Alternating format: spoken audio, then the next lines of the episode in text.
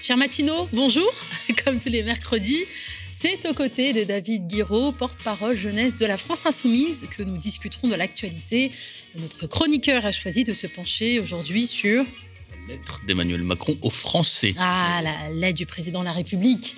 Au programme également un focus sur les déclarations de situation patrimoniale des candidats à la présidentielle.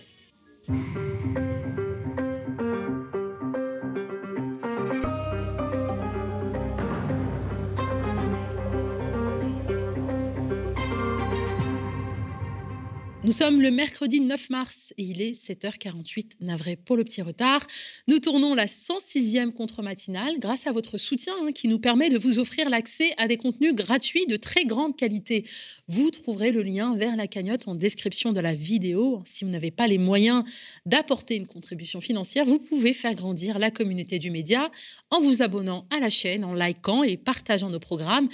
Et merci d'être de plus en plus nombreuses et nombreux à nous suivre sur les réseaux sociaux. Merci pour votre confiance. Sans plus attendre, voici la titrologie du jour. Pétrole et gaz russe, l'autre guerre est déclarée. C'est le gros titre alarmant de Libération qui fait suite à l'annonce d'un embargo sur le gaz et le pétrole russe par les États-Unis hier, qui laisse présager un durcissement du bras de fer entre avec Moscou et un choc économique sans précédent depuis un demi-siècle.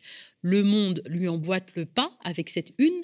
L'Europe peut-elle se passer du gaz russe Face au prix du sang et de l'exode payé depuis deux semaines par le peuple ukrainien et au barrage inédit de sanctions internationales hein, qui risquent de ramener les Russes une génération en arrière, les conséquences économiques de la guerre peuvent évidemment euh, paraître accessoires, prévient Libé, mais la question se pose inexorablement.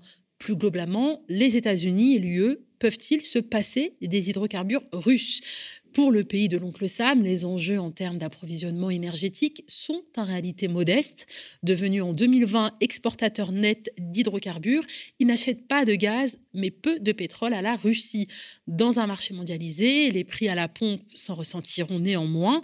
Défendre la liberté va avoir un coût pour nous aussi, assume Joe Biden. Le Royaume-Uni emboîte le pas aux États-Unis. Il annonce l'arrêt de ses importations de brut et de produits pétroliers russes d'ici la fin de l'année.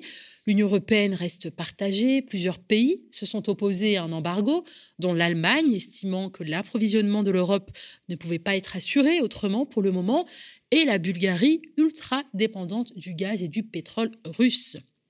L'Europe a des solutions pour devenir indépendant du gaz russe, a de son côté assuré le ministre français de l'économie Bruno Le Maire, tandis que l'ancien président François Hollande appelle, dans une tribune au monde, à cesser d'acheter le gaz qui finance la guerre de Vladimir Poutine. Quant à la Commission européenne, elle a dévoilé son plan pour réduire de deux tiers les importations de gaz russe de l'Union européenne dès cette année. Nous ne pouvons tout simplement pas dépendre d'un fournisseur qui nous menace ouvertement, a martelé sa présidente Ursule von der Leyen. Après l'exclusion de nombreuses banques russes du, système SWIFT, le blocage des réserves étrangères de la Banque centrale russe, les restrictions aériennes, la saisie des avoirs de centaines d'oligarques, les embargos sur les exportations de composants électroniques ou aéronautiques, ou encore l'interdiction des médias officiels RT et Sputnik au sein de l'UE, cette offensive occidentale contre les hydrocarbures russes marque une escalade nette dans les représailles imposées à la Russie, souligne Libé. Faute d'action coordonnée, certains experts redoutent que l'arme des hydrocarbures se révèle à double tranchant, en premier lieu pour les Européens confrontés à court et moyen terme au double défi de l'approvisionnement et de l'exploitation des cours dans un contexte déjà extrêmement inflationniste. Mettant au jour la dépendance des 27 à la Russie, le conflit pousse les, chefs d'État à diversifier leurs sources d'énergie et à limiter leur consommation, rapporte Le Monde. La transition énergétique sera au cœur du sommet de jeudi et vendredi à Versailles. Mais l'on sait d'ores et déjà hein, que la réorientation économique s'annonce difficile pour beaucoup. Face à l'urgence humanitaire en Ukraine, l'heure est à l'entraide, nous rappelle l'humanité, qui s'associe à l'appel lancé par le Secours populaire. Le journal d'inspiration communiste se réjouit de l'élan de solidarité qui s'exprime sur le territoire depuis le début de l'invasion russe. Des petits villages aux grandes agglomérations, des citoyens s'organisent pour tenter de venir en aide aux milliers de réfugiés arrivés en France à travers des dons financiers, des collectes de denrées alimentaires et de médicaments ou encore en offrant un abri. L'humanité nous raconte que des convois prennent la route vers ce théâtre de guerre à quelques heures de Paris qui émeut tant la population, dont celui lancé par l'humaniste boulanger Stéphane Ravaclet. Le convoi d'une vingtaine de camions partis de Besançon le 6 mars a pu décharger sa cargaison ce 8 mars. Le 8 mars, c'était aussi la journée internationale des droits des femmes à laquelle Rapport de force consacre sa une. Déclarée grande cause du quinquennat par Emmanuel Macron en 2018, l'égalité entre les femmes et les hommes n'a pas suscité une ligne dans la lettre aux Français qui marque l'entrée officielle en campagne du président de la République, regrette le journal. Pourtant, des féminicides ponctuent toujours tragiquement l'actualité. 113 femmes ont été tuées en 2021 en France et déjà au moins 4 depuis le 1er janvier 2022. Les salaires des hommes sont toujours supérieurs de 28,5% à ceux des femmes dans le privé, selon les derniers chiffres de l'INSEE. Les revendications salariales sont au cœur de cette édition 2022 de la Journée internationale des droits des femmes, qui prend la forme d'une grève féministe à un mois du premier tour des présidentielles. Un peu partout en France, des manifestations ont commencé à 15h40. 15h40, c'est cet horaire hein, symbolique qui, qui, symbolise le moment à partir duquel tous les jours les femmes travaillent gratuitement alors que les hommes continuent à être payés. Rappel rapport de force, outre les questions des salaires celle des violences sexistes et sexuelles a également été portée dans les nombreux cortèges qui ont défilé hier.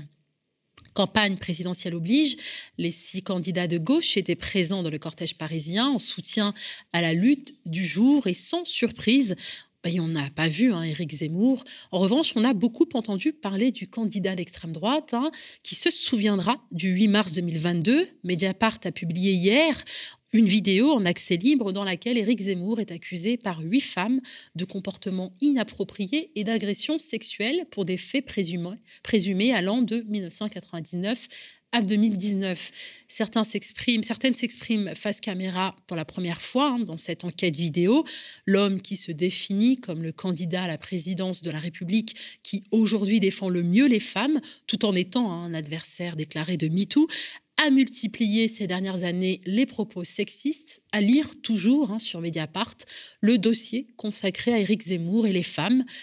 Basta célèbre également le 8 mars avec cet échange passionnant avec l'écrivaine Léonard Amiano, méconnue l'histoire des femmes de l'Afrique subsaharienne et pourtant riche L'autrice leur rend hommage dans son dernier ouvrage L'autre langue des femmes, qui nous emmène à la rencontre des femmes subsahariennes méconnues qui furent reines, guerrières, commerçantes ou résistantes au trafic humain transatlantique, puis au colonialisme. Les sociétés de femmes étaient et restent nombreuses en Afrique subsaharienne. Leur autorité fut aussi politique. Venus de pays où cela n'existait pas, les colons européens n'accordèrent pas d'intérêt à ces instances féminines, dont la voix fut alors étouffée. L'intégralité de l'entretien est à la une du site Basta. On ne pouvait pas parler des hydrocarbures hein, sans évoquer le réchauffement climatique. Des bourgeons éclosent trop tôt, des oiseaux sont balayés par des cyclones, des insectes se reproduisent à gogo. À cause du réchauffement climatique, les hivers sont de plus en plus doux et de plus en plus courts. Alerte reporter. On rappelle hein, que la combustion des énergies fossiles, hein, charbon, pétrole et gaz, est responsable, que la combustion euh, des énergies fossiles est responsable de la majeure partie du réchauffement climatique. La fin de l'hiver a été marquée par plusieurs records de chaleur avec des températures allant, de, allant à 21 degrés à Marseille en décembre et à 23,2 degrés à Toulon en février. En Europe, l'hiver a été 0,6 degrés plus chaud que la moyenne enregistrée entre 91 et 2020, selon le programme Copernicus. Selon euh, cela a des conséquences désastreuses hein, pour la biodiversité. Les plantes et notamment les arbres sont les premières victimes de la disparition de l'hiver. Hein. Beaucoup d'espèces de l'hémisphère nord ont besoin d'hiver froid, prévient Camille Parmesan, écologue membre du groupe d'experts intergouvernemental sur l'évolution du climat et spécialiste des conséquences du réchauffement climatique sur la biodiversité interrogé par reporter.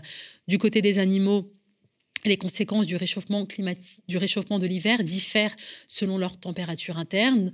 Euh, au lieu d'hiberner, certaines espèces restent désormais actives toute l'année, d'autres cessent leurs activités en décembre plutôt qu'en octobre et la reprennent au mois de février plutôt qu'en mars. Avec le réchauffement d'hiver, les poissons euh, dont les oiseaux marins hein, se nourrissent pourraient également se déplacer vers le nord et les tempêtes devenir plus fréquentes. Si le retour des températures douces en cette fin d'hiver peut faire frissonner de plaisir pour le vivant, la disparition du froid n'annonce rien de bon, s'inquiète reporter. Ça y est, la haute autorité pour la transparence de la vie publique a posté sur son site internet hier soir les déclarations de situation patrimoniale des candidats à la présidentielle du mois prochain. On s'en doutait un peu, hein, mais on le sait désormais, Valérie Pécresse est de loin la plus riche parmi les prétendants à l'Élysée, avec un patrimoine de près de 10 millions d'euros. Elle est suivie par Éric Zemmour, avec plus de 4 millions d'euros, puis par Éric Dupont-Aignan, 2 millions d'euros, Jean-Luc Mélenchon, 1 million 400 000 euros, et Marine Le Pen, 1 million 200 000 euros.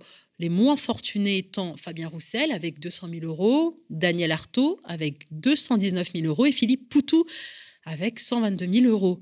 Mais qu'est-ce qui se cache derrière ces différentes sommes? La haute autorité de la vie publique additionne notamment hein, la valeur des biens immobiliers des candidats, de leurs placements financiers, de leur assurance vie, de leurs comptes bancaires et de leurs fonds de commerce divers. La majorité des candidats dits de gauche à la présidentielle possèdent un ou deux biens immobiliers de valeur inégale, naturellement.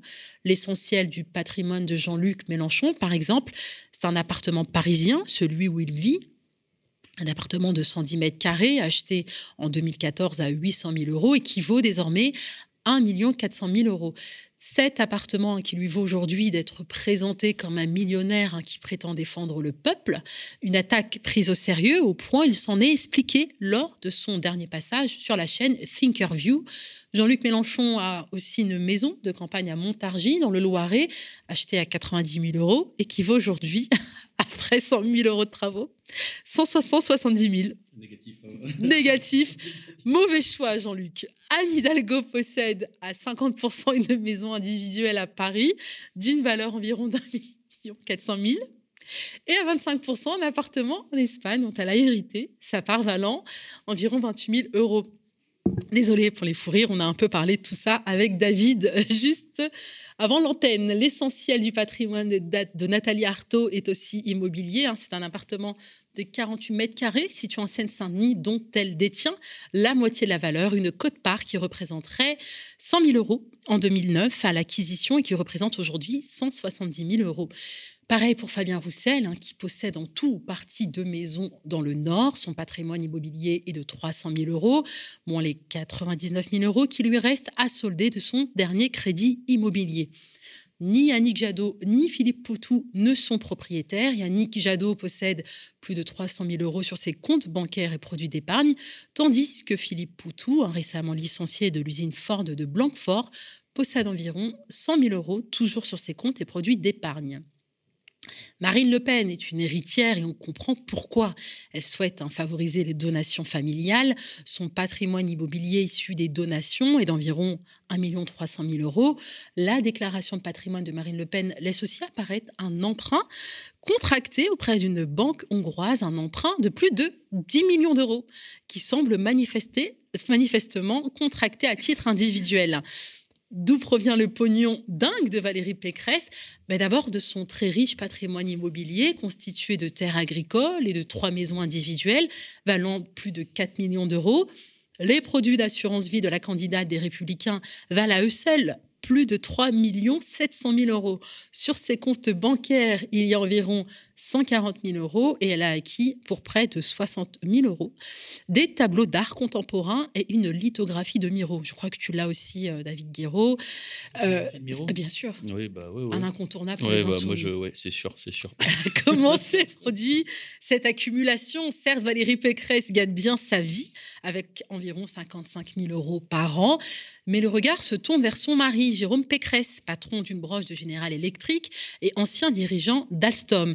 Alors Jérôme Pécresse a été impliqué dans la vente controversée de plusieurs activités du géant industriel français Alstom à l'américain General Electric. Le couple Pécresse est soupçonné de prise illégale d'intérêt, en gros, d'avoir possédé des actions Alstom et de ne, de ne pas l'avoir dit, alors que Valérie Pécresse, en tant que présidente de la région d'Île-de-France et d'Île-de-France Mobilité, a acheté pour plus de 2 milliards de matériel roulant Alstom. Éric Zemmour, de son côté, possède en tout au parti cinq appartements parisiens. Et la valeur de ces parts est, de près de 3 millions d'euros. Ces produits d'assurance vie valent près de 450 000 euros.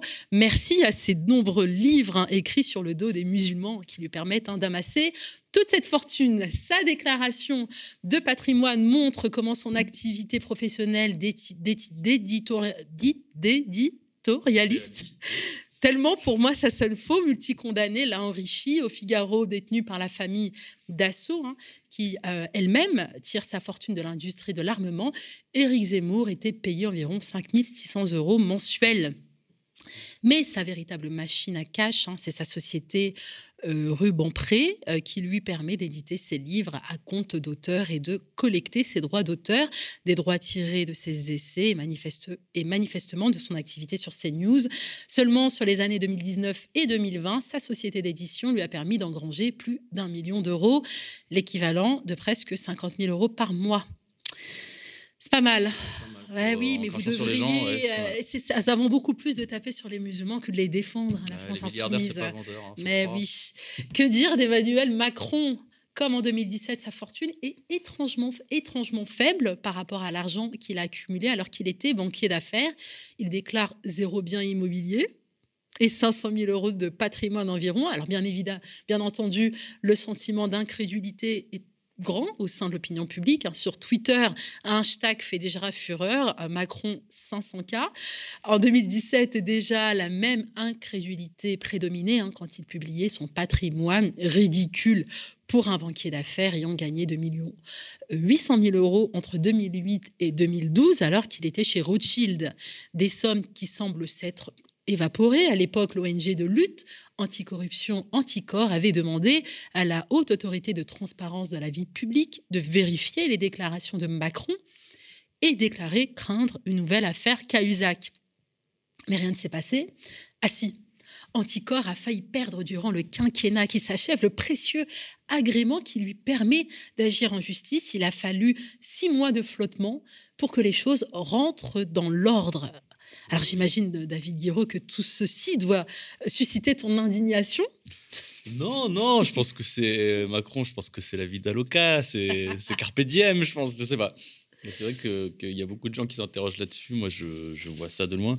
Tout ce que je sais, c'est qu'au-dessus de 12 millions d'euros, on prend tout en termes de patrimoine. Alors, Pécresse, elle n'est pas loin. Je lui, suggère de ne pas gagner. Euh, mais après, bon, sur le reste, c'est toujours un peu difficile de commenter des déclarations de patrimoine, de part celle de Macron où, euh, Pécresse, on sait, bon, sait, on est au courant. Mais, euh, mais Macron, les 500 000 euros, oui, j'ai vu même des, députés, même de droite, etc., qui, euh, qui s'inquiètent un peu de la déclaration, qui se disent, mais quand même, euh, il gagnait plus quand il était banquier d'affaires, parce qu'il il avait des. En fait, il faut savoir qu'il avait des. Il, il, a fait des années où il a gagné plusieurs millions d'euros, il me semble, parce qu'il avait réalisé soi-disant des bonnes opérations et que la banque le, le récompensait pour ça, parce qu'en en fait, c'est des salaires mirobolants là-bas. il avait gagné 2 800 000 hein, entre mais peut-être que tout est parti en boîte de nuit, j'en sais rien. Ah, je, oui. je, ne sais pas. des jets privés pour aller à Ibiza. Ouais, la présomption Avec son cher ami. À bon dos. après tout. Hein. On continue de parler d'Emmanuel Macron avec sa lettre aux Français. Et eh oui, et eh oui. Bonjour Nadia, bonjour chers auditeurs. Alors il y a quelques jours en effet, hein, vous avez peut-être reçu du courrier, euh, une lettre plus précisément, enfin pas n'importe laquelle quand même, hein, c'est la lettre euh, du président de la République. Hein. Alors soyons précis tout de suite, c'était pas la lettre qui était dans votre boîte aux lettres, parce que la lettre, en fait, elle était à l'intérieur de n'importe quel journal régional euh, local qui s'est chargé de publier gratuitement ce qu'on peut appeler euh, un tract hein, pour le compte euh, du président de la République. Alors, n'importe quel journal, sauf quelques rares exceptions. Mais c'est comme ça qu'il fait des économies. Bah oui, non, mais quand tu payes rien, c'est facile. Ah le journal La Voix du Nord, par exemple, par le biais de son rédacteur en chef, a décidé de ne pas publier toute la lettre parce que, je le cite, Emmanuel Macron, candidat, n'est pas Emmanuel Macron, président. Quand il s'exprime dans le cadre de la campagne, il le fait comme tous les autres candidats. qui ont pour la plupart annoncé leurs intentions dans des conférences de presse. Nous pouvions les questionner et leurs réponses ont été analysées, disséquées, avant d'atterrir dans nos pages. Il démontre ainsi, euh, le rédacteur en chef, que je cite encore, que publier cette lettre aux Français in extenso dans notre journal serait établir un déséquilibre entre les candidats. Alors dommage hein, qu'il ne soit pas écouté par tous ses confrères, euh, parce que oui, hein, à peine entré en campagne, Emmanuel Macron nous montre hein, assez ostensiblement que la démocratie, bon, bah, c'est pas son truc pour ceux qui avaient un doute, et que la contradiction, c'est pas non plus trop la marque de fabrique euh, du quinquennat. Pour lui, c'est assez limpide en fait. Les Français sont une sorte de caisse automatique, une forme de formulaire administratif, hein, mais pré-rempli hein, pour le coup, sinon c'est trop dur. Alors attention, je vous préviens, ne réalisez pas Emmanuel Macron, ou alors vous aurez à peine le temps de savoir qu'il y a une campagne présidentielle en, 2017, en 2027, pardon, qu'il vous annoncera déjà les résultats par SMS, voilà, ou peut-être en post Facebook même, ou peut-être même en Snap, je ne sais pas. Mais dans le grand cirque de la Ve République, il faut bien donner quelques gages aux citoyens, quelques os à ronger, quelques petites sucreries. Voilà donc que Macron a décidé de s'adonner à son jeu favori, une parodie de débat improvisé. Regardez donc comment il se justifie d'être allé ce lundi à la rencontre des Français pour un soi-disant échange libre à Poissy. Je ferai plusieurs formats qui prennent tous les candidats, mais après, euh, je ne ferai pas de débat avec les autres candidats avant le premier tour. le reproche. Aucun président en fonction qui se représentait ne l'a fait. Je ne vois pas pourquoi je ferais différemment euh, du général de Gaulle, euh, de François Mitterrand, de Jacques Chirac euh, ou de Nicolas Sarkozy. vous dire que vous vous Vous voyez que je ne me déroule pas de débat. Plutôt que faire des meetings où des gens vous applaudissent parce qu'ils sont déjà convaincus, je préfère le débat avec les Français, c'est ce que je leur dois.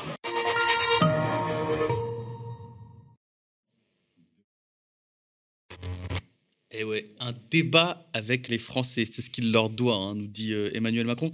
Un débat, ça vous rappelle rien euh, par hasard? Parce que sous Macron, on a eu quand même plusieurs débats hein, annoncés comme des grandes révolutions euh, démocratiques. Et oui, souvenez-vous, il y a eu le grand débat national dont les réunions étaient cadenassées par les préfets et les maires proches de Macron, dans le but de faire pourrir le mouvement des Gilets jaunes. D'ailleurs, petite anecdote, moi à l'époque, je me souviens de ce truc, à l'époque je travaillais pour Éric Coquerel, et en fait tous les députés avaient reçu à la fin du grand débat national un document qui faisait la synthèse de tous les débats qui avaient eu lieu dans la circonscription du député. Donc moi, j'avais reçu ça, bon, j'avais regardé, j'ouvre la synthèse, hein, c'était un gros truc quand même. Première page, première demande, bim, des participants, c'est le retour de l'impôt sur la fortune. Bon, bah voilà, le retour de l'ISF sous Macron, ça me paraît mal barré, hein, autant dire que les comptes rendus du grand débat national doivent encore être en train de servir à caler les meubles hein, à l'Élysée. Mais attendez, il n'y a pas eu que le grand débat national. Si, si, souvenez-vous, il y a eu aussi une autre grande messe démocratique, c'était la Convention citoyenne pour le climat. Quel grand moment de démocratie verte, hein. la Convention pour, citoyenne pour le climat. Tellement verte hein, d'ailleurs que la plupart des propositions de cet organe délibératif du 21e siècle sont passées au salibroyeur. Hein. Et oui, parce que quand le texte de loi euh, issu, soi-disant, de la Convention citoyenne pour le climat a été adopté à l'Assemblée, les 150 volontaires de cette convention lui ont attribué la charmante note de 3,3 sur 10. Autant dire que l'écologie, bah, c'est pas pour tout de suite non plus. Euh, alors on pourrait se dire, bon, cette fois, il a essayé de faire fonctionner correctement la démocratie. Faux, mon général. Regardez donc euh, cette image. Alors voilà, hein, ça ce sont les fiches de l'organisateur hein, qui étaient un peu étourdi. Il les a laissées traîner sur son siège. Malheureusement, elles ont été dégotées par France Inter, qui n'a pas loupé l'occasion.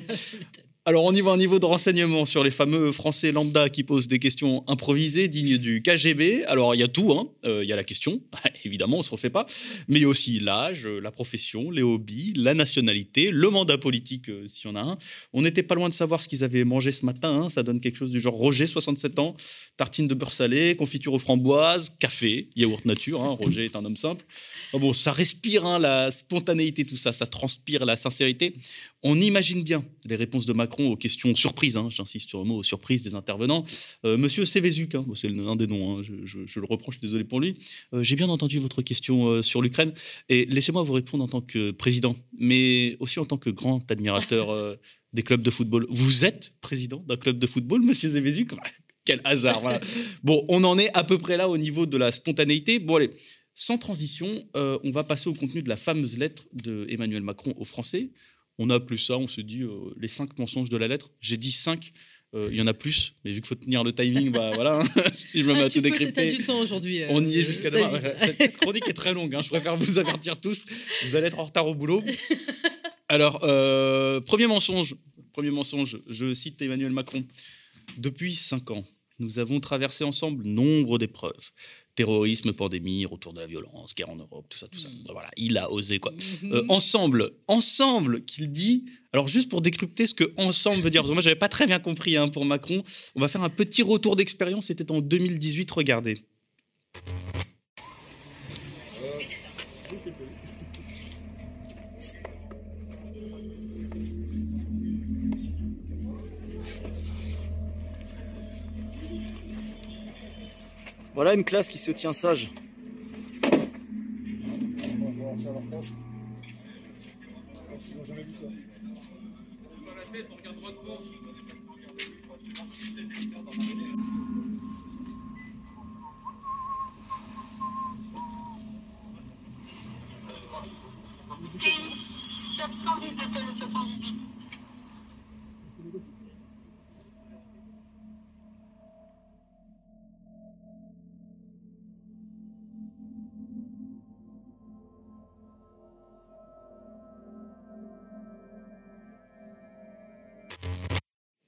mais oui.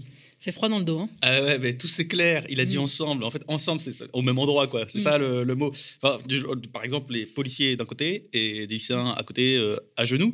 En fait, c'est ça qu'il voulait dire par ensemble. hein. L'un debout, l'autre par terre, ensemble, together. Mm. Ça veut dire, bah, sur les Champs-Élysées, en fait, il y a les CRS sur la place et puis il y a 30 éborgnés durant euh, les Gilets jaunes. C'est ça, être ensemble, je pense, en fait. Ils sont en face. Ouais, gilets ça, jaunes. Ils sont, Mm. ils sont ensemble, quoi. Enfin, ils sont là, ensemble.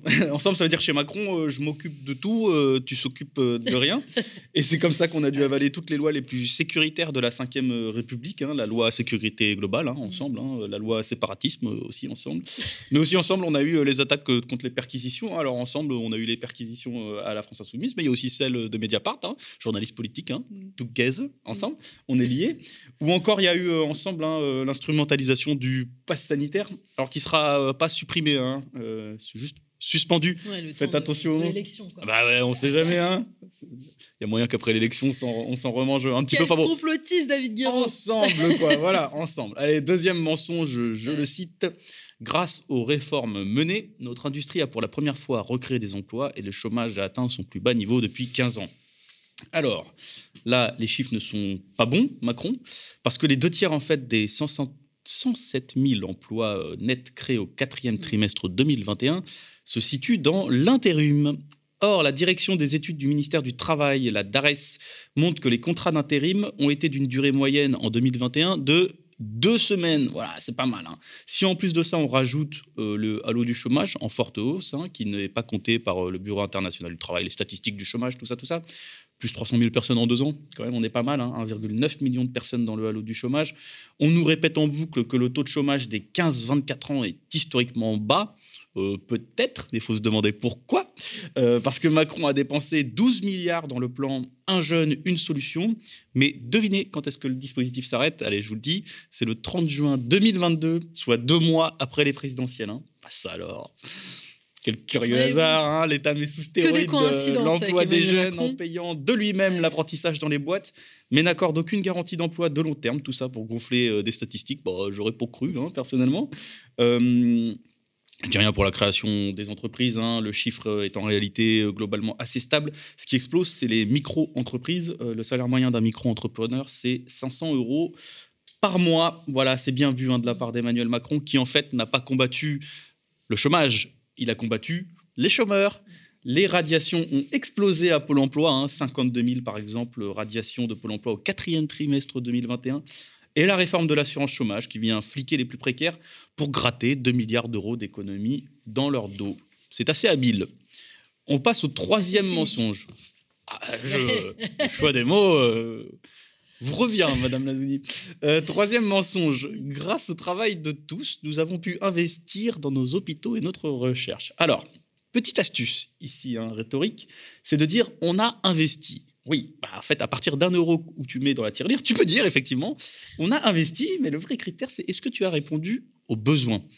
Alors là, on est entré dans une dimension parallèle hein, avec cette phrase, je crois, parce qu'on est tombé dans un vortex. En France, l'investissement par étudiant, par exemple, a chuté de 14% entre 2008 et 2022. Il a dégringolé notamment de 7% entre 2017 et 2022. Parce que c'est pas parce que tu mets de l'argent dans le budget des étudiants que tu réponds aux besoins, puisque en ce moment, on a un problème, c'est qu'il y a de plus en plus d'étudiants, donc il faut mettre de plus en plus d'argent, sinon on ne répond pas aux besoins. Autre grande trouvaille du patronat euh, bien aimé par Emmanuel Macron, le crédit impôt recherche. Alors, Crédit impôt recherche, c'est plus de 7 milliards d'euros jetés par les fenêtres pour les grands groupes, censés booster la recherche. Devinez ce que font les grands groupes? Euh, bah, ils licencient, hein, comme d'hab. Euh, par exemple, Sanofi, c'est 150 millions d'euros par an gagnés au titre du crédit impôt recherche. Mais en 2021, le géant pharmaceutique envisageait de supprimer 700 postes. Devinez où Sanofi supprime des postes suite à, après avoir trouvé gagné le crédit impôt recherche Eh ben, dans la recherche, hein, on ne se refait pas sur l'hôpital. C'est raison de rien. La lettre de Macron s'est carrément perdue dans le monde de Narnia, puisqu'il y avait 399 000 lits d'hôpitaux en 2017. Il en reste aujourd'hui 386 000. Macron a donc fermé 17 000 lits d'hôpitaux. Hein. Rien que ça, l'investissement est négatif. Quatrième mensonge. Nous lutterons, je le cite, contre les inégalités, non pas tant en cherchant à les corriger toujours trop tard qu'en nous y attaquant à la racine. Alors, je ne sais pas ce qu'est la racine, mais aujourd'hui, il y en a qui mangent des pissenlits. Selon l'Institut des politiques publiques, sous le quinquennat d'Emmanuel Macron, le niveau de vie des 5% les plus pauvres a diminué, tandis que celui des, des 1% les plus riches a augmenté. En effet, pendant ce temps, les milliardaires ont gagné près de 175 milliards d'euros entre mars et décembre 2020, en pleine crise pour tout le pays. Vous savez, le moment où tout le monde se serrait la ceinture. Le patrimoine cumulé des 500 plus grandes fortunes de France a également augmenté de 30% en un an, c'est pas mal, pour un montant qui côtoie les 1000 milliards d'euros. C'est promis. Eh ben, c'est nous qui allons payer la crise. En fait, euh, on nous annonce qu'il faut travailler plus, comme si avec 5 millions de personnes inscrites à Pôle emploi pour environ 300 000 emplois vacants, eh ben, il fallait occuper encore plus longtemps euh, un travail, hein, c'est malin. Même trouvaille également, allonger l'âge de, départ à la retraite, c'est dit. Alors ils avaient tenté hein, pendant le quinquennat, c'est pas passé malheureusement. Il y a une petite grève euh, et une obstruction euh, parlementaire. Sachant qu'à partir de 50 ans, hein, quand tu perds ton boulot et que tu es au chômage, eh ben, tu restes au chômage. C'est super malin d'augmenter l'âge de départ à la retraite. En fait, ce que tu payes pas en retraite, tu le payes en assurance chômage. Voilà. Donc, c'est un calcul audacieux, on va dire. On passe au cinquième mensonge, je fais vite parce que vous savez, je vous avais dit que faut, faut quand même. Euh, Prends ton temps, on se régale. Y aller. Euh, Alors, cinquième mensonge, je le cite. Nous investirons pour permettre à chacun de vivre le grand âge à domicile tant qu'il le peut, pour rendre les maisons de retraite plus humaines. Nous poursuivrons sans relâche notre travail pour l'inclusion de nos compatriotes en situation de handicap. Alors, mm. c'est pas comme si on avait alerté pour les EHPAD. Il euh, y en a qui avaient fermé les yeux à l'époque. Hein. En 2018, par exemple, notre députée Caroline Fiat avait participé à la rédaction euh, d'un rapport qui disait euh, oh, faut se bouger dans les EHPAD parce que c'est chaud euh, la situation pour nos, pour nos anciens. Il y avait personne qui avait répondu à l'époque. Il a fallu attendre le scandale national sur Orpea pour que LREM se réveille. On ne sait toujours pas ce qu'ils ont prévu de faire. aussi, contre toutes ces oppositions, le groupe La République En Marche s'est opposé à la déconjugalisation de l'allocation adultes handicapés, qui permettait pourtant aux adultes en situation de handicap de retrouver leur autonomie financière et de s'émanciper.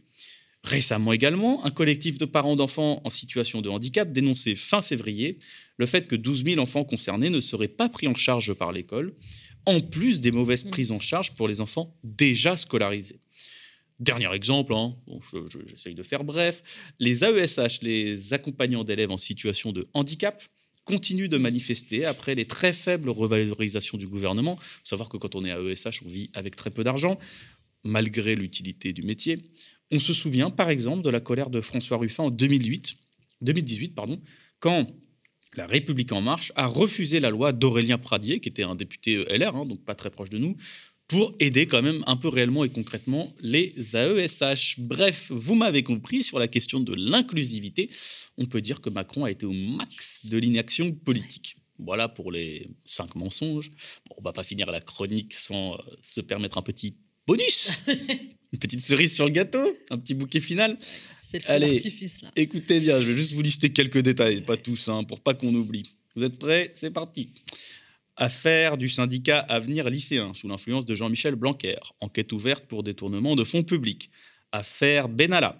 Affaire Colère pour prise illégale d'intérêt, trafic d'influence sur les liens cachés entre Colère et l'armateur italo-suisse MSC. Affaire du Modem, démission de François Bayrou. Affaire de Rugy, Léomar. Affaire Buzyn, mise en examen pour mise en danger de la vie d'autrui suite à ses propos sur la gestion de l'épidémie. Affaire Dupont-Moretti, enquête ouverte pour prise illégale euh, d'intérêt. Et dire qu'il y en a qui veulent ça encore pour cinq prochaines années, je vous laisse juger. Merci David Guiraud. Je pense que la, seule affaire Benalla aurait dû suffire. Ouais, c'était pas mal. Hein, ah, oui, hein. voilà. À, ce que d'ailleurs lui-même, le président Macron, refuse de se présenter à un nouveau mandat, ah ne serait-ce que par. Euh, par, euh, par souci de, par, par dignité, intégrité, euh, dignité. mais oui, c'est vrai que c'est un mot assez étranger à la politique. Mais tu vois, c'est ça qui est terrible, c'est que même, même d'ailleurs tout ce mouvement, euh, toute cette crise sociale, la crise sanitaire aussi, devrait nous amener à réfléchir sur l'opportunité d'un vote euh, pour la, majorité. Et pourtant, il est euh, le favori dans les sondages. Mais moi, quand j'ai refait, c'est vrai que quand on refait la chronique, quand on refait les. Mm. J'avais étudié la lettre, etc. Y a, y a, notre mémoire est courte. Enfin, je veux dire, même la mienne. Hein. et, et c'est vrai que le Covid et la guerre en Ukraine, ça ça a effacé de la mémoire, mais plein de choses. On, les, par exemple, il y a trois ans, il y a des gens avec les gilets jaunes. Mmh, le niveau de détestation d'Emmanuel mmh. Macron était au plus haut. Et c'est vrai qu'on a eu des choses comme ça fortuites, euh, bon, sur lesquelles il surfe. En même temps, bon, la guerre en Ukraine est là, hein, donc il euh, faut, faut, aussi euh, s'en occuper, mais qui, qui, ont un effet d'effacement des mémoires. Et en fait, en politique, les mémoires sont assez courtes. Bah, et on a tendance le Covid aurait dû raviver cette mémoire, puisqu'il y a eu une très mauvaise gestion, tu le disais, fermeture des mmh. lits, des mensonges d'État. Tu parlais également de l'affaire euh, donc euh, Agnès Buzyn, mise en examen pour mise en danger de la vie d'autrui. C'est pas comme si le président de la République euh, n'en savait rien. Et oui, mais le problème, c'est que c'est aussi deux ans, enfin depuis le début du Covid, c'est aussi deux ans où il n'y a pas de, comment dire, de mouvement social vraiment très fort. Il n'y a mmh. pas de perspective collective. Alors là, commence à y en avoir une avec le vote moi, je trouve que le vote de Mélenchon, justement, redonne espoir mm. dans une partie de la, de, la population. Troisième mais, dans les sondages. voilà. Mais il n'y a pas de mouvement, il n'y avait pas de mouvement collectif. Et donc, les gens étaient seuls, quoi. Et donc, quand on est seul, bah, euh, c'est de la colère euh, personnelle, c'est euh, parfois de la dépression, parce qu'il y a beaucoup mm. de gens qui, ont, qui vont très mal, hein, en fait, à la sortie des confinements successifs. Il y a de la précarité aussi, beaucoup. Hein. On nous dit que le chômage, etc., ça va. Mais en fait, quand on est occupé à lutter juste pour survivre ou pour nourrir ses mm. gamins, bah, on n'a pas forcément le temps de s'intéresser à tout, euh, etc. Et puis on est absorbé par l'actualité, en fait. Euh. Mais ceci dit, par contre, euh, ce que je vois venir, et je pense que c'est ce qui explique ce que tu viens de dire sur la place de, Mélenchon dans les sondages, c'est que on a beaucoup cru, et ça, moi je l'avais dit déjà. Je suis content de ça. Mais on a beaucoup cru qu'on allait avoir une campagne présidentielle qui serait rythmée uniquement sur la question, sur des questions, sur des thématiques racistes, etc. Et en fait, ça a changé avec la guerre en Ukraine, mais bah même un peu avant avec le pouvoir d'achat, avec les prix à la pompe, etc. Euh, la question du social revient. Et moi, en fait, je me souviens, j'avais dit ça en 2000, euh, je sais pas, en 2018, 2019. On voyait le truc. Non, mais parce que, en fait, je, je, je, me disais juste que on se disait la même mm. chose sous François Hollande. Mm, mm. En fait, sous François Hollande, il faut quand même se souvenir d'un truc, c'est qu'il y a eu des attentats terroristes. Donc tout le monde était euh, légitimement choqué. Et donc on s'était dit, ah ouais, on va parler du terrorisme H24, H24, H24. Et ben non, en fait, sous Hollande, euh, pendant le débat des présidentielles, le premier des débats, c'était pas le terrorisme, c'était pas l'islam, c'était pas l'immigration, c'était le pouvoir d'achat. Et, en fait, tu le sens quand, quand, quand, quand, le pays est travaillé en profondeur par cette question-là, forcément, bah, les gens qui sont les plus à l'aise sur ce sujet, c'est ceux qui ont des propositions un peu, un peu nouvelles qu'on n'a jamais essayées, euh, que ce soit Jean-Luc Mélenchon, même d'autres, hein, il y en a d'autres. Mais, euh, mais en fait, voilà, c'est un peu ce qui se passe et ce qui explique aussi que l'extrême droite a du mal en ce moment. En plus d'être divisée en deux candidatures, elle a du mal quand même à répondre euh, au, prix, au prix à la pompe, etc. On voit que Le Pen essaye. Elle est quand même derrière Macron elle a perdu beaucoup, mm. en fait. Elle a perdu beaucoup. Il faut se souvenir d'une époque où Marine Le Pen était à 25% dans les sondages. Mm. Elle est à 15 hein, sur le dernier. Euh, voilà, euh, aux dernières présidentielles de 2017. Ça ne veut pas dire qu'elle n'est pas forte hein, dans les esprits, que, mais c'est pas forcément sur les mêmes thématiques. moi, par exemple, je fais du porte-à-porte en ce moment euh, à Waterloo, donc qui est une ville très prolétaire, mm. avec des gens qui se sont oubliés parce qu'ils le sont, ils ont raison. Et en fait, le premier discours, c'est pas un discours raciste, c'est un discours qui dit voilà, moi j'ai 60 ans, je suis encore au SMIC, et il y en a qui vivent de, des aides sociales. Et en fait, c'est des gens qui, euh, ça se voit, hein, ils, sont, ils, sont, ils sont maltraités socialement, etc., mais qui ont, euh, qui ont accepté le discours qui dit, au lieu de demander toi des augmentations de salaire pour toi, de demander toi de mieux vivre, regarde dans l'assiette du voisin parce que euh, peut-être que peut-être Mm. qu'il te prend un peu d'argent euh, subtilement. Ouais, un discours Alors- raciste, c'est un discours Bah, qui prédomine dans l'extrême, enfin, sans l'extrême droite. C'est un, discours qui, qui peut très vite devenir raciste. Mais moi, il y a des gens qui me disent, euh, c'est pas par rapport au. Voilà. Parce qu'en fait, en gros, les assistés, c'est les Noirs et les Arabes. Mm. Mais il y en a d'autres qui, qui sont. Qui, moi, je les vois, tu vois, euh, qui, qui, y compris des fois, parfois, qui sont issus de l'immigration et qui ont rien de spécial sur l'islam ou autre, mais qui ont accepté ce truc de dire. Moi, je vais mal. euh, faut pas que les autres euh, ils aient trop d'aide parce que bah, parce que moi je vais mal. Et c'est ça qui divise le plus, euh, je trouve. en tout cas, là où je suis. Mm, Voilà. mm. Les discours bourgeois, c'est autre chose. Les discours bourgeois, c'est du racisme pur pour moi. Mais dans le prolétariat, tu sens que les gens hésitent, quoi. Comme ça, entre, euh, sur, sur la question du pouvoir d'achat, ils hésitent entre Mélenchon, entre l'abstention, euh, parfois même entre Le Pen. C'est, le fait aussi que ce soit ces thématiques-là qui soient les plus fortes en ce moment, notamment parce que bah, tu vois les prix à la pompe ou les prix du gaz, euh, Mm. les gens n'arrivent plus à se chauffer. Euh, dans le Nord où je fais campagne, il y a beaucoup de passoires énergétiques. Donc euh, forcément, en fait, euh, quand il fait froid, bah, tu es obligé de mettre le chauffage à fond. Et si tu mets le chauffage à fond, bah, tu, payes, euh, tu payes plein pot. Ouais, Donc voilà. Mais voilà, on a une Marine Le Pen aussi affaiblie par deux autres candidats. On Ouais. peut même ajouter, euh, ajouter Valérie Pécresse à l'offre de l'extrême droite et Dupont-Aignan. euh, c'est pour ça qu'elle est aussi peut-être moins forte dans les sondages. Aussi, aussi, mais euh, ils ont du mal à avoir de la dynamique en fait, parce que Mm. c'est pas leur thème. En fait, ils sont forts. Électoralement, ils sont forts. L'extrême droite est forte. Mm. hein. Elle a un niveau qu'on avait rarement vu euh, et on les voit les conséquences euh, même sur la vie des gens, etc. Mais euh, ils n'arrivent pas vraiment à avoir de dynamique. C'est-à-dire que Zemmour, par exemple, a eu une vraie dynamique au début sur son entrée en campagne parce qu'il a imposé ses thèmes aussi. Là, il n'y arrive plus. Là, sur l'Ukraine, il est cramé. Euh, sur euh, l'immigration, d'ailleurs, il l'a dit il n'y a pas longtemps. L'Ukraine nous détourne des vrais sujets. Bah, il y a juste une guerre, hein, euh, l'ami. Mais enfin, bon, on ne veut pas déranger. Hein. Euh, mais voilà, nous détourne de l'immigration. Ah, on parlait de l'islam et Ah l'Ukraine est venue. Mais il le dit en plus, mais il fait oui. le problème n'est pas à l'ouest, le problème est au sud. il y a juste une centrale atomique qui s'est pris des tirs, mais tranquille, quoi. On va Ouais. parler de, des musulmans. Mais il, voilà, il, il- il avait commencé la dynamique un peu quand même sur ces thèmes-là. Il a quand même, faut, faut se rappeler que c'est quand même un- quelqu'un qui est entré en campagne deux semaines après. la- le thème du grand remplacement était dans toutes les bouches. Donc, euh, donc euh, voilà, là aujourd'hui, euh, c'est d'autres thèmes et donc ils ont du mal quand même à exister. Le Pen, elle a du mal aussi, Zemmour, elle triangule.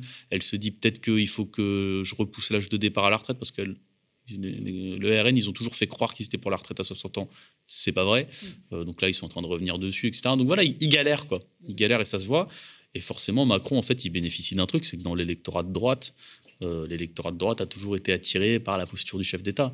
Et donc, en pleine guerre, euh, forcément, ils sont très sensibles euh, à celui qui, au, au discours de celui qui est actuellement euh, au pouvoir. Il n'y a rien de très étonnant là-dedans. Je ne sais pas si ça va rester, mais vu que l'élection est dans 30 jours. pour la droite, c'est compliqué, ouais. Mais pour la gauche, ça va. Ouais, bah, de toute façon, rien n'est joué comme quoi, hein, puisqu'on avait déjà, déjà parlé, Mélenchon euh, n'était même pas une, une alternative possible dans l'esprit de beaucoup de personnes. Et, et finalement, euh, Mais peut-être que ce sera la chronique de la semaine prochaine. On verra comment ça évolue. Mais euh, en tout cas, c'est juste que hum, faut imaginer dans le pays ce que ça ferait d'avoir un second tour Macron-Mélenchon. Au-delà de juste la question, même il y a la question de gagner ou pas gagner. Moi, je pense que c'est vital de gagner, etc. Et qu'on peut le faire. Mais il y a aussi la question de- de- d'offrir un discours différent aux gens, de leur dire, écoutez, l'alternative, c'est pas forcément le racisme en fait. Et ça, c'est un truc hyper fort. C'est-à-dire qu'après, derrière, bon, on- je travaillerai un peu ce sujet la semaine prochaine parce qu'on est en train d'y Mm. réfléchir, euh, mais, euh, mais euh, ça, ça donne une perspective différente aux gens, Mm. même à ceux, enfin moi je le vois, tu vois, dans les porte-à-porte, les types qui sont un peu entre deux, qui savent pas Mm. trop, etc. Et en fait, ça fait cinq ans qu'on leur dit que l'alternative à Macron, c'est Le Pen. Enfin, c'est ça aussi, quoi. c'est vrai. C'est dans le récit. Donc forcément, il y a des gens qui, il y a des gens qui acceptent le racisme aussi, qui se disent bah, si, ça fait partie du package, allez, je prends, ça me dérange pas trop. De toute façon, ça me concerne pas moi, voilà. exactement. Donc, euh, donc voilà, euh, mais, mais, mais à partir du moment où tu commences à faire vivre une autre vision de la chose, et en plus, franchement, le débat, le débat il aurait de la gueule, Mm, mm. je pense, honnêtement. Ouais.